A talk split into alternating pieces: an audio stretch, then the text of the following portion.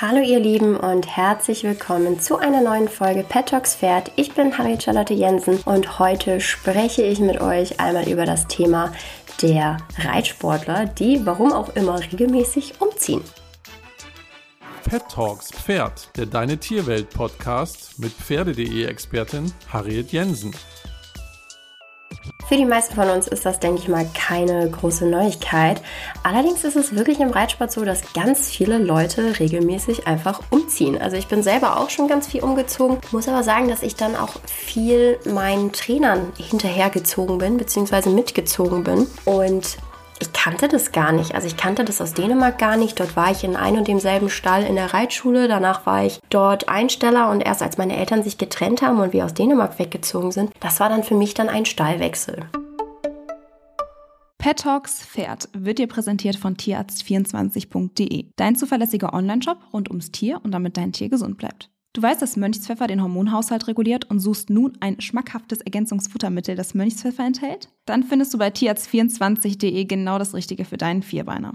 Die schmackhaften Pellets von Tierarzt24 Equivitex enthalten eine ausgewogene Mischung von Kräutern, Vitalstoffen und auch Mönchspfeffer. Equivitex eignet sich übrigens auch für deine Prinzessinnenstute, wenn sie mal wieder rossig ist. Denn du weißt, Pferdeliebe verbindet. Überzeuge dich selbst und sichere dir mit dem Gutscheincode PFERD24 5 Euro Rabatt auf das gesamte Sortiment. Weitere Infos unter www.tierarzt24.de slash Pferdefreunde-dtw. Und jetzt viel Spaß mit dem Podcast. Dann bin ich in einen neuen Stall gezogen, war dort dann auch sehr glücklich, hatte eine ganz, ganz tolle Reitlehrerin.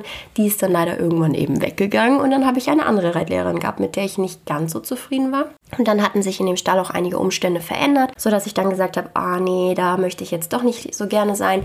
Dann bin ich in einen anderen Stall gegangen, dort war ich dann für ganz, ganz viele Jahre, habe auch in der Zeit wirklich den einen oder anderen Reitlehrer überlebt, weil auch die gekommen sind, wieder gegangen sind. Und dann habe ich schlussendlich einen Reitlehrer dort gefunden, den ich auch wirklich sehr zu schätzen ähm, gelernt habe. Und wir sind dann gemeinsam in einen neuen Stall gegangen mit all seinen Schülern, denn auch in dem Stall haben die Stallbetreiber dann eben angefangen, ein paar Entscheidungen zu treffen, die eben nicht zum Wohle der Pferde waren. Das heißt, es war dann irgendwie ein, okay, wenn ich jetzt gehe und den Stall hinter mir lassen muss zum Wohle meines Pferdes, dann möchte ich aber auch mit meinem Reitlehrer mitgehen. Dann bin ich aber mit diesem Reitlehrer innerhalb von zwei Jahren zweimal umgezogen und dann stand der dritte Umzug an und dann habe ich mich eben von dieser ganzen Geschichte getrennt und habe gesagt, nee, da bin ich raus.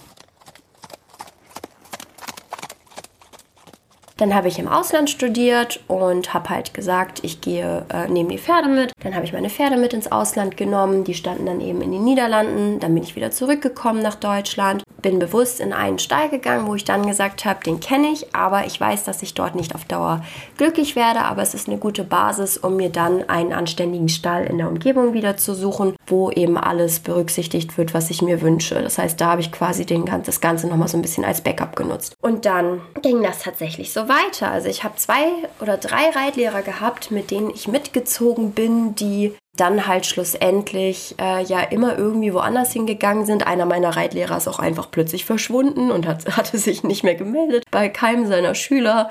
Also ich habe schon so viele wilde Dinge in der Reiterwelt erlebt und bin echt überrascht, weil ich, also ich kann mir gar nicht, also ich kann mir zum Teil erklären, woran das liegt, aber zum Teil irgendwie auch nicht. Gerade jetzt bei den Profis denke ich mir dann immer so, ihr müsst doch eigentlich eine Basis haben, irgendwie etwas, wo ihr ja eben euer Büro aufbaut, in Anführungsstrichen, denn der Stall ist ja nun mal das Büro dann für die Profireiter, wo ihr euren Kundenstamm aufbaut. Und da ist es doch irgendwie, zumindest für mich persönlich, würde ich mir so vorstellen, eher kontraproduktiv. Ich würde jetzt zum Beispiel mein Pferd auch nicht so gerne bei jemandem haben, der alle Nase lang den Stall wechselt. Das hatte ich ja auch, gerade in der Zeit, wo ich schwanger bin. Da ist mein Pferd einfach ohne mich umgezogen, weil mein damaliger Trainer woanders hingegangen ist, der ist mittlerweile schon wieder umgezogen und das ist also das ist wirklich Wahnsinn, wenn man sich das mal so anguckt, was da für ein reger Wechsel ist und wie schnell dann auch einfach mal große Steigassen plötzlich auf einen Schlag frei werden, weil irgendwelche Trainer mitsamt ihrer eigenen Pferde, was dann manchmal ja irgendwas zwischen drei und acht oder mehr sind und eben dann auch noch ein paar Einstellern wechseln. Ich kann es irgendwie auf eine gewisse Weise nachvollziehen, denn gerade wenn man das jetzt mit so einem klassischen Bürojob vergleicht, dort hat man ja vielleicht noch die Möglichkeit, sich groß weiterzuentwickeln, vielleicht auch mal Bürowechsel zu machen,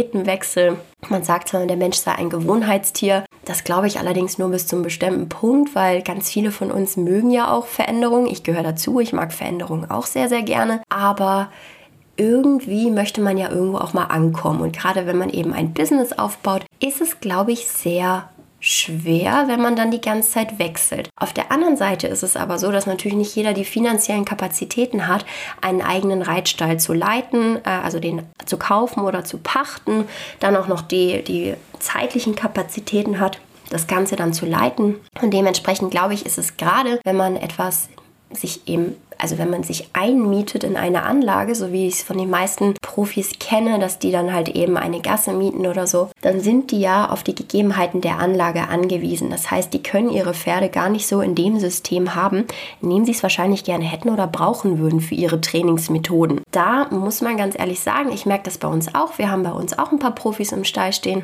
Und da muss man sich ordentlich absprechen, seien es, dass man Führanlagenzeiten einhält, dass man sich für den Longierzirkel einträgt. Und da gibt es natürlich so viele Komponenten und so viele Sachen, die mitspielen, dass zum Beispiel ich als regulärer Einsteller, der da ja auch ganz normal meine Miete zahlt, natürlich ein Recht darauf habe, die ganze Anlage zu nutzen. Die Profis haben genau das gleiche Recht, allerdings haben die ja noch dahinter, dass sie ja auch ein Business haben.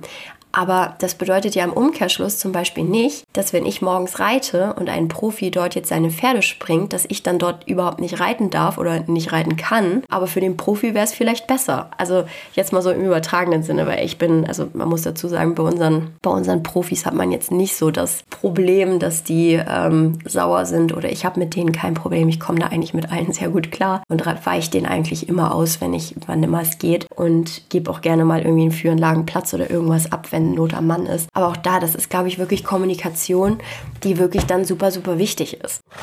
Aber zurück zum Thema. Ich glaube tatsächlich, dass es super, super schwer ist für professionelle Reiter, an einem Ort sesshaft zu werden, wo sie zwar ihr eigener Chef sind, aber trotzdem ja indirekt noch anderen Leuten also super viel Rücksprache halten müssen. Das mag bei dem einen oder anderen klappen, bei, den, bei manchen klappt es vielleicht nicht. Also gerade wenn man vielleicht irgendwelche Pferde hat, die irgendwelche Besonderheiten haben, die vielleicht zusätzlich noch mehr Bewegung benötigen, dass man dann sagt, oh, das ist jetzt mir hier alles zu viel gerade. Ich kann mir vorstellen, dass es da dann natürlich schnell mal zu einem Stallwechsel kommt, weil man sich von dem neuen Stall verspricht, dass dort alles besser ist. Genau das gleiche kenne ich aber auch als Einsteller, dass man, wenn man den Stall wechselt, hat man wie bei so einer Liebesgeschichte erst so die rosarote Brille auf, alles ist hier viel schöner, alles ist viel besser, es wird mehr Heu gefüttert, die Leute sind netter. Irgendwie hat, kennt man das ja so von allen, dass man dann super doll schwärmt von dem Reitstall, von dem neuen. Und dann mit der Zeit merkt man, hey, auch dieser Stall hat seine Macken, auch hier und da gibt es mal Baustellen. Und dann denkt man, ah, es ist, woanders muss das doch viel schöner sein. Und dann geht man wieder woanders hin. Aber man sagt ja auch immer so schön, äh, dass das Gras äh, auf der anderen Seite immer sehr viel grüner aussieht. Und ich glaube, das ist auch wirklich ganz häufig so ein ja, so ein kleiner Trugschluss, denn es ist nirgendwo perfekt. Nirgendwo wird man den perfekten Stall finden, wo man wirklich jeden Tag mit allem super glücklich ist. Das liegt auch einfach daran, dass wir eben alle Menschen sind und vielleicht auch mal einen schlechten Tag haben oder so. Es kann mal jemand irgendwas vergessen. Und auch das ist zum Beispiel etwas, was mir aufgefallen ist. Es gibt so viele, so, also wenn jemand natürlich ist man gerade, wenn man in einem Stall ähm, Einsteller ist, man zahlt seine Pensionskosten und bekommt dafür eine Dienstleistung zurück. Es ist nicht schön, wenn dann irgendwas vergessen wird, das verstehe ich auch, aber man muss dann nicht immer gleich so auf die Barrikaden gehen. Man kann dann vielleicht auch sagen, hey, mir ist aufgefallen, das und das wurde heute vergessen. Bitte achtet da in Zukunft drauf, weil wenn sowas sehr häufig passiert, dann ist es nicht gut. Aber wenn es eigentlich an 365 Tagen im Jahr klappt und einmal nicht, weil vielleicht ein Sturm war und Äste vom Baum gefallen sind und es gerade ganz andere Sachen zu tun gab, dann kann es auch mal sein, dass Sachen irgendwie, ja, einfach vielleicht mal nicht sofort klappen oder vielleicht auch mal vergessen werden. Und ich glaube, dass man da vielleicht auch lernen sollte, ein bisschen milder zu sein, vielleicht auch mal so zu überlegen, hey, wenn ich jetzt in der Situation wäre, hätte mir das vielleicht auch passieren können. Und ich glaube, dass gerade durch dieses Thema Kommunikation sehr viele Stallwechsel eigentlich verhindert werden könnten.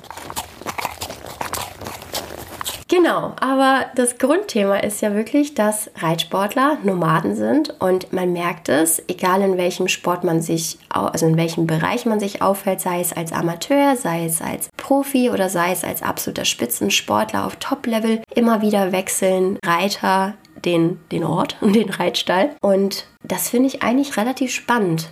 Was ich aber auch immer mit in die Waagschale werfen würde, ist, wie die Pferde das wegstecken. Denn bei mir ist es zum Beispiel so, meine Pferde haben bislang irgendwelche Wechsel, Stallwechsel sehr, sehr gut weggesteckt. Da gab es eigentlich überhaupt keine Probleme. Ich glaube, das liegt dann auch daran, wenn das restliche System bestehen bleibt, sprich die Leute gleich bleiben und man seine Bezugspersonen bei sich hat. Ich glaube, dann ist das für viele Pferde auch gar nicht so schwer zu meistern. Aber man muss es trotzdem so ein bisschen mit im Hinterkopf behalten, ob jetzt zum Beispiel ein Stallwechsel wirklich, wirklich, wirklich sein muss.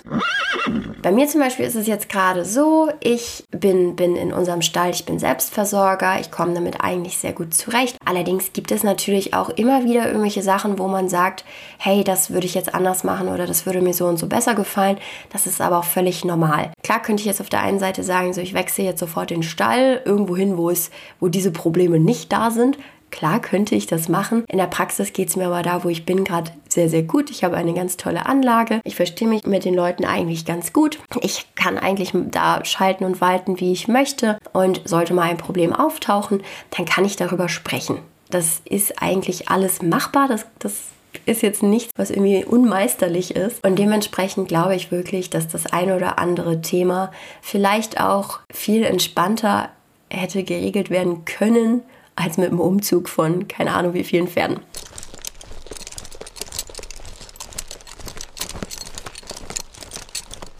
Ich würde gerne jetzt mal von euch hören, wie das bei euch aussieht. Seid ihr schon viel umgezogen? Seid ihr ganz lange schon in einem Reitstall? Kennt ihr das von euren Reitlehrern? Wie sieht das bei euch aus? Habt ihr vielleicht auch schon mal den Stall gewechselt wegen irgendeiner richtig blöden Geschichte? Ich habe tatsächlich meistens den Stall gewechselt, weil ich irgendwie, weil ich umgezogen bin und da irgendwas sich verändert hat oder weil ich berufliche Veränderungen hatte. Aber es gibt natürlich so viele andere Gründe, warum man mal den Stall wechseln könnte. Schreibt mir es gerne, gerne, gerne in die Deine Tierwelt-Community bei Pferde harriet.de auf dem Instagram-Account oder auch unter meinem privaten Account harriet-charlotte bei Instagram. Da könnt ihr mir auch eben, wie gesagt, sehr gerne schreiben.